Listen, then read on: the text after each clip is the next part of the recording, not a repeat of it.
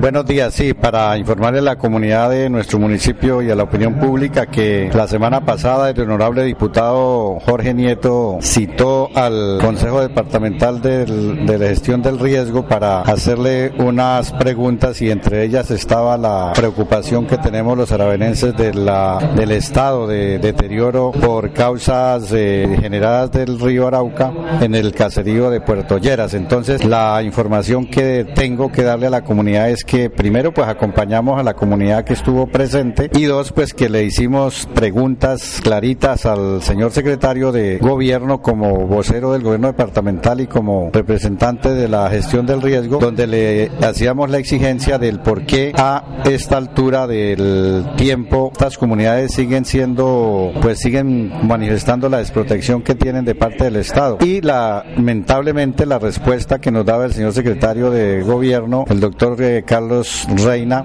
es que desafortunadamente por parte del municipio, por parte del alcalde municipal, pues no hubo la, los trámites pertinentes donde se hiciera la respectiva declaración de calamidad pública para poder hacer eh, gestión de estos recursos. Entonces, en el inicio de este periodo de sesiones del mes de mayo, pues vamos a convocar al secretario de planeación, al secretario de gobierno, como voceros del gobierno municipal y invitar igualmente a las comunidades ribereñas para que definitivamente se determine qué está pasando con las propuestas y los proyectos que el gobierno municipal y el mismo gobierno departamental se ha comprometido para mitigar en parte y para resolver la problemática que vienen sufriendo estas comunidades.